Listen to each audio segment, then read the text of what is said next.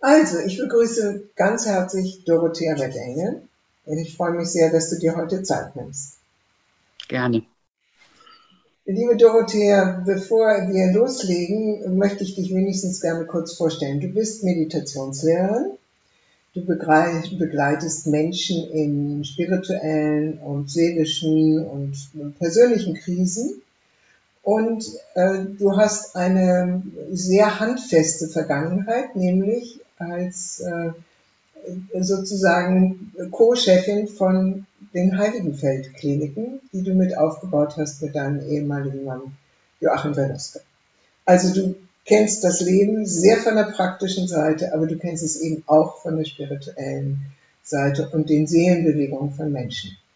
Und heute habe ich dich eingeladen, weil ich mit dir sprechen wollte über den Mut, Neues zu wagen. Und da bist du gerade dabei. Und das hast das du in deinem Leben schon mehrfach gezeigt. Und deswegen kommt man dazu, einfach neue Schritte zu gehen. Das Leben fordert einfach immer wieder neue Schritte. Und wir verändern uns in unserem Leben sehr. Und wir kommen immer wieder an einen Punkt, wo wir überprüfen müssen, passt das so noch, meine Lebensführung? Ist es noch stimmig mit dem, was wahrhaftig in mir passiert? Oder sind neue Dinge in mir aufgetaucht, Veränderungsprozesse, die einfach eine neue Umgebung, eine neue Lebensführung, einen neuen Lebensmittelpunkt von mir fordern? Ich glaube nicht, dass ich da eine Wahl habe.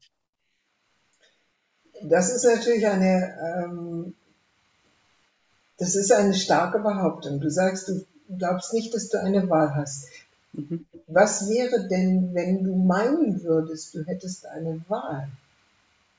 Dann würde mein Ego die Führung übernehmen oder meine Persönlichkeit, die meint, ich müsste an etwas Alten festhalten oder irgendwelche Ängste nicht ins Gesicht schauen.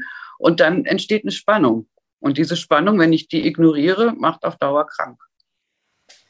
Und das erlebst du bei den Menschen, mit denen du arbeitest? Auch. Auch.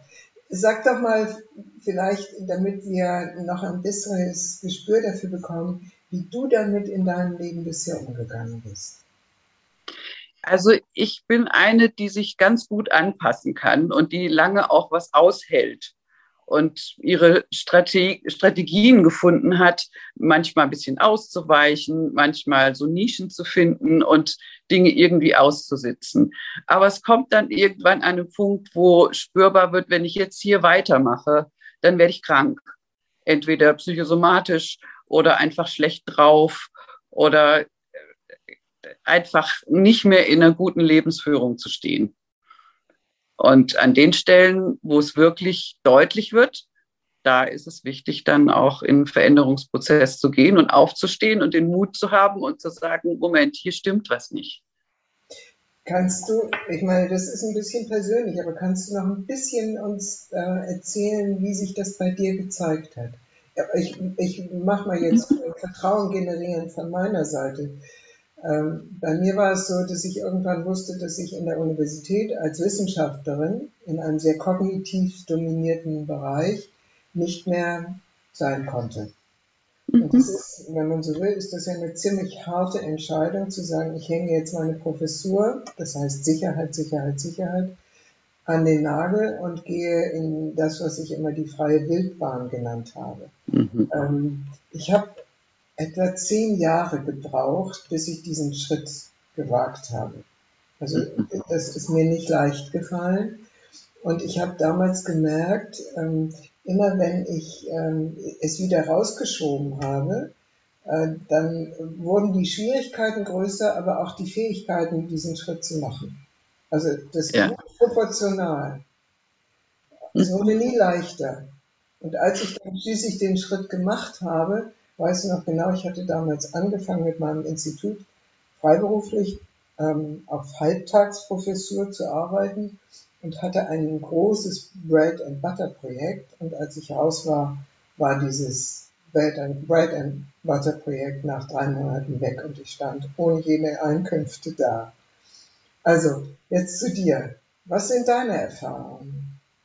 Also wir haben ja mit den Heiligenfeld-Kliniken eigentlich ein großes Lebenswerk begonnen und auch es ist viel größer geworden, als wir uns das am Anfang vorgestellt hatten. Also in meiner Lebensplanung war so ein großer Wurf gar nicht vorgesehen.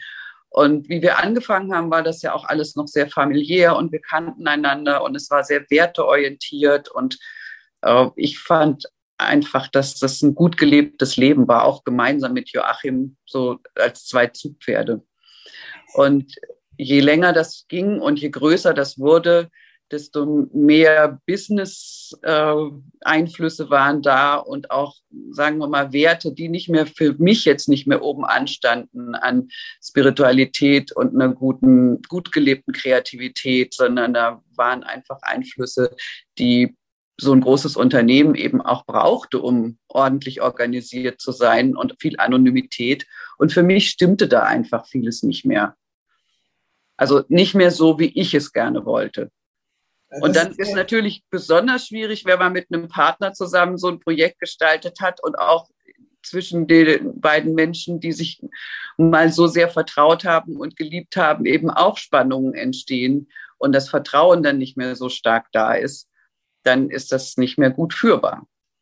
Das heißt also, was ich jetzt höre, und ich meine, ich bin ja große Bewunderin der Heiligenfeld-Kliniken, ähm, das heißt, für dich ganz persönlich war es eine Entscheidung, die völlig, ähm, äh, die aus deinem persönlichen Raum getroffen werden musste, damit du dich persönlich gut fühlst. Ja, ich wollte wieder intimer mit Menschen zusammenarbeiten. Ich war ja Personalmanagerin und hatte sehr viel organisatorisches zu arbeiten und das war einfach nicht mehr das, was mich wirklich in der Seele erfüllt hat.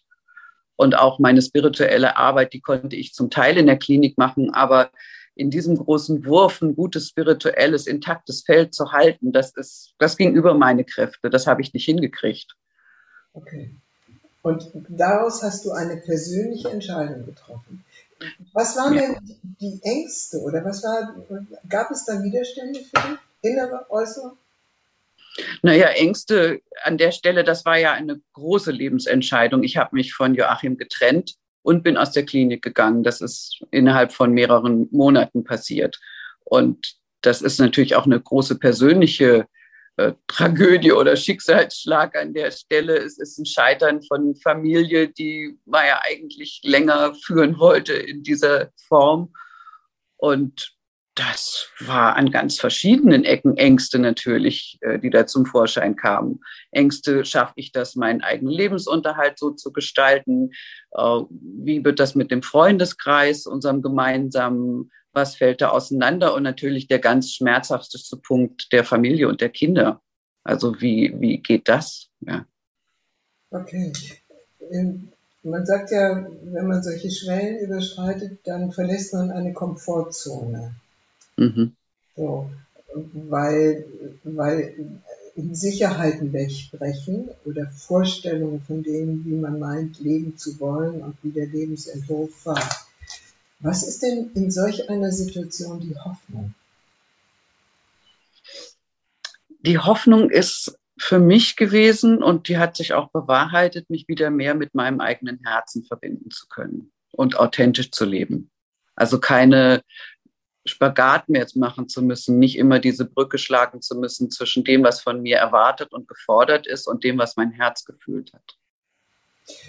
Und das bedeutet, wenn ich dich richtig höre, jetzt auch, dass du nicht etwa in ein Gegen das, was du verlassen hast, gegangen bist? Ganz richtig, ja.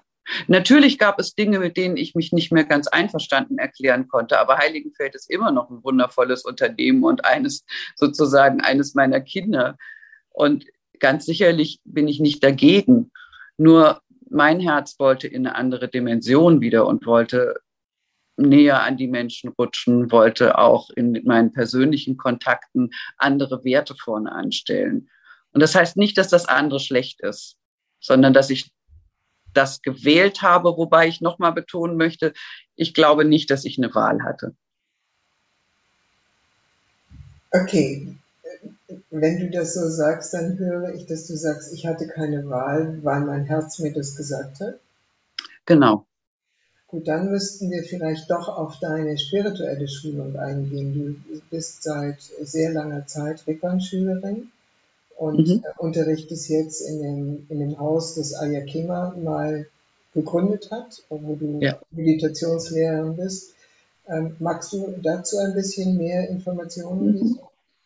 Also beide Wege, sowohl der buddhistische Meditationsweg als auch die Ritwan-Schule, die eher ein psychospirituelles Forschungsfeld ist in der Großgruppe, zielen darauf ab, ganz authentisch, ganz ehrlich einen Weg zu gehen, der innere Ordnung schafft. Mhm. Und dass die Wahrhaftigkeit dort der oberste Wert ist. Und wenn wir merken, dass wir nicht mehr wahrhaftig sind, dann kommt diese Rückrufkraft der Bewusstheit und sagt, hier stimmt was nicht. Kannst du mal so Symptome nennen, ähm, woran Menschen, und ich würde vermuten, oder mein, meine Annahme oder meine Beobachtung ist, dass Corona sehr viele Menschen an diesen Punkt führt, ähm, wo sie merken, dass irgendetwas nicht mehr stimmt. Kannst du mal so Indikatoren, so Zeichen sagen, woran du gemerkt hast oder andere Menschen merken, mit denen du arbeitest, dass irgendwas nicht mehr stimmt?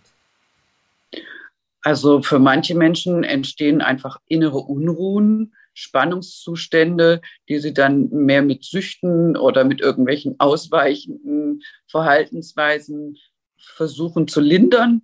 Manche kriegen Schlafstörungen, ähm, psychosomatische Beschwerden, irgendwelche organischen Geschichten, die dann auftreten, an denen man einfach ablesen kann, irgendwo läuft es nicht mehr rund. Da ist etwas, was nicht zusammengeht. Und wenn man sensibel ist, kriegt man das mit. Wenn man nicht so sehr sensibel ist, kann es sein, dass es erstmal in einen wirklich großen Breakdown geht. Ne? Also in eine wirklich große Erschöpfung oder Depression oder sowas. Bei mir war es nicht so. Ich habe einfach gemerkt, ich bin nicht mehr so viel glücklich. Ich kann einfach nicht mehr so viel lachen. Ähm, ich fühle mich angestrengt. Ich habe oft mal die Schultern oben. Ich halte mal die Luft an. Ähm, mir waren manche Dinge unglaublich peinlich, die ich mitverantworten musste, aber nicht mehr mitverantworten wollte. Also diesen Spagat, den wollte ich einfach nicht mehr machen. Und kannst du sagen, dass äh, in deiner Erfahrung in der Arbeit mit Menschen, dass durch Corona aktiviert wird, dieses Bewusstsein von Stimmigkeit? Teils, teils. Also im Moment finde ich es ein unglaublich aggressives Kommunikationsfeld ja. und dass einfach sehr viel Unordnung an das Licht kommt durch Corona. Und dass wir im besten Sinne vielleicht herausgefordert sind, einander wieder zuzuhören vom Herzen und unsere Ängste überhaupt mal zu fühlen und unsere Ängste auch in die Kommunikation zu bringen, das wäre ja schon ein Riesenschritt. Und hast du den Eindruck, dass es Menschen gibt, die durch diese Erfahrung jetzt angestoßen werden, in diese Richtung zu gehen? Also ich meine, am Anfang von Corona wurde dann immer gesagt, es gibt die Gewinner und es gibt die Verlierer, diejenigen, die ihren Alltag einrichten können und, äh, und äh, sozusagen äh, auf den verschiedensten Ebenen mit der neuen Herausforderung gut umgehen können. Und es gibt die anderen, die unglaublich leiden unter den Verhältnissen, weil sie in äh, massiven inneren und äußeren Stresssituationen ausgesetzt sind. Aber wenn du, wenn du jetzt mal so auf das Ganze schaust, würdest du sagen, dass diese existenzielle Herausforderung, die im, im Grunde genommen für alle existiert und wir da eine, einen Weg gerade gehen, wo wir uns stärker bewusst werden, dass es so etwas gibt, was stimmig ist und was nicht stimmig ist? Könnte ich nicht sagen. Also würde ich bezweifeln. Ich glaube, es gibt Gruppierungen, die im Moment sehr aufwachen und ich hoffe auch, dass vor allem in der jungen Generation mehr Menschen aufwachen und das sehen, was wir hier tun, weil wir sind das Virus und wir sind der Umgang mit dem Virus. Ja, wir sind die Menschen, die pflegen, wir sind aber auch die Journalisten und wir sind aber auch die Leute, die damit Macht ganz ordentlich äh, unterwegs sind. Und wir sind das alle. Und ich glaube, die kritische Masse ist da im Moment nicht auf einem guten Weg. Okay. Gut, was, dann komme ich mal wieder zurück, wenn jemand sich berufen fühlt, stimmiger mit sich zu sein, was braucht ein solcher Mensch, um einen Schritt in diese neue Richtung zu machen? Also erstmal, glaube ich, braucht es eine Fühligkeit, eine Spürigkeit und auch den Wunsch überhaupt nach einer Innenwahrnehmung.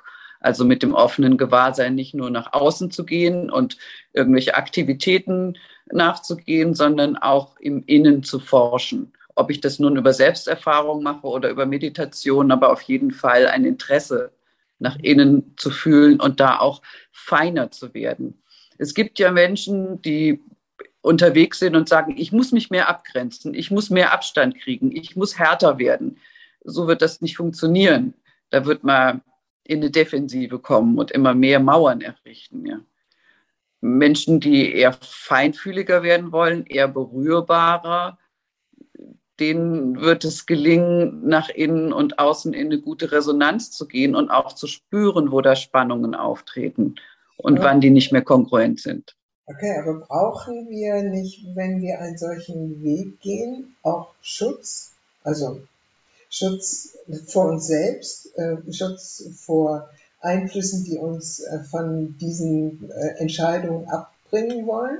Ich gebe noch mal ein Beispiel von mir. Ich wollte mal ein volles Sabbatjahr an der Universität machen. Und das halbe Jahr, das, das wird von dem Wissenschaftssystem äh, unterstützt. Also da kriegt man die Möglichkeit, ein halbes Jahr frei zu forschen äh, an einem für einen selbst wichtigen Thema. Ich wollte aber ein volles Jahr raus. Und äh, ich war sozusagen von allen Seiten bombardiert von Leuten, die sagten, das kannst du nicht machen. Das kannst du aus, aus den verschiedensten Gründen heraus nicht machen. Ähm, irgendwann habe ich aufgehört, mit anderen Menschen darüber zu reden und habe es einfach durchgezogen.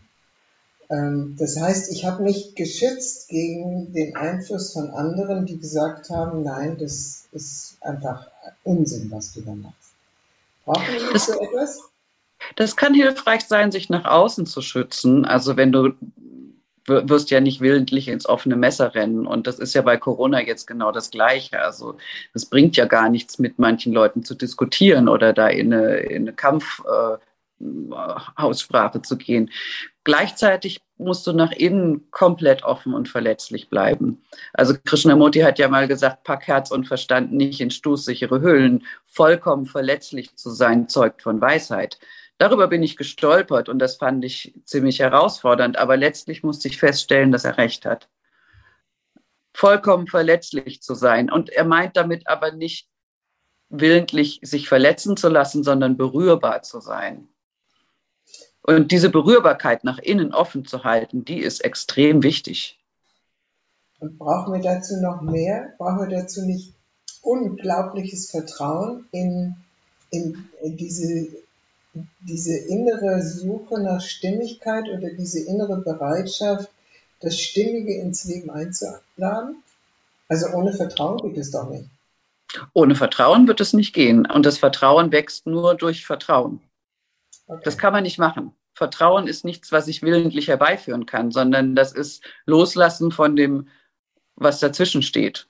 Ja. Ich habe mal gesagt, Vertrauen ist der der Acker, den man Spatenstich für Spatenstich umgraben muss. Ja, also immer wieder neu. Immer wieder neu. Und immer und immer wieder neu weil es kommen ja immer wieder auch neue Ängste oder Befürchtungen und immer wieder will ja unser vertrautes System sagen, oh, geh da nicht hin und pass da auf und äh, wer weiß und dann kommen diese Gedankenspiele, wo wir in die Zukunft gehen und Befürchtungen haben, ja.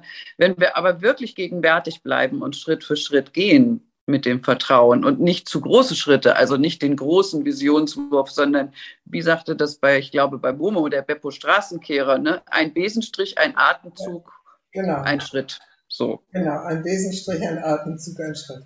Ja, was würdest du denn jetzt Menschen in dieser Weihnachtszeit mit auf den Weg geben wollen für das neue Jahr?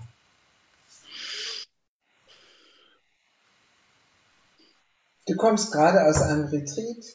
Du hast gerade mhm. mit vielen Menschen gearbeitet. Was? Mehr geschwiegen. mehr geschwiegen. Ja, die Kraft der Stille. Ich glaube, es ist gut, viel zu schweigen. Also auch immer wieder sich die Zeit zu nehmen, sich hinzusetzen und zu schweigen und zu fühlen und die Dinge erstmal wirken zu lassen. Also nicht zu reagieren, bevor ich gefühlt habe. Ich glaube, an der Stelle sind wir in einer unglaublich falschen Sortierung. Wir reagieren ja schon, wenn irgendwas nur in eine Nähe von irgendeiner Gefahr kommt. Und dann reagieren wir natürlich auf ein Bild oder auf eine Sorge und nicht auf das, was wirklich ist. Und wir fühlen gar nicht mehr so tief in das, was ist. Und das, da würde ich Menschen gerne Mut machen, äh, genau hinzufühlen und ehrlich zu bleiben. Und darüber zu reden, was wirklich im Inneren passiert. Und auch mit den richtigen Menschen, die ein Stück weit offen sind, damit in Resonanz zu treten. An der Stelle ist Freundschaft essentiell. Ja. sich beistehen zu können und gute Freunde zu haben, mit denen das gelingt, eine Kommunikation zu führen, die vertrauensvoll ist und wo ich weiß, dass meine Berührbarkeiten auch in guten Händen sind. Ja. Das ist kostbar. Ja, also Freundschaft ist sehr kostbar, gerade in einer Zeit, wo wir so in die Trennung gehen, wie wir das gegenwärtig ja. machen. Gut, liebe Doro, ich danke dir von ganzem Herzen für deine Zeit, für deine Inspiration ja. und wünsche dir ein, ja, ein mutiges weiter Fortschreiten auf dem stimmigen Herzensweg. Kann man das so sagen? Ja, ich glaube, es ist wirklich so, dass das Herz die Führung übernommen hat und damit auch eine größere Ordnung. Also ich empfinde das so, dass es nicht mehr mein eigenes nur noch ist, sondern dass dieses geführt werden, an die Hand genommen werden von etwas, was uns weit übersteigt und dem auch folgen zu dürfen und zu können, das ist Gnade. Danke, liebe Doro. Gerne. Liebe Freunde und Freundinnen des Podcasts Wertschätzung, Führung, Selbstmanagement, ich bedanke mich für Ihre Aufmerksamkeit. Sie können diesen Podcast auch sehen unter YouTube unter meinem Namen Barbara von Maibum, geschrieben mit M-E-I-B-O-M. E und weitere Informationen zu unserer Arbeit finden Sie auf der Webseite communio, c o m u n i o Führungskunst mit ue.de. Vielen Dank und auf Wiederhören.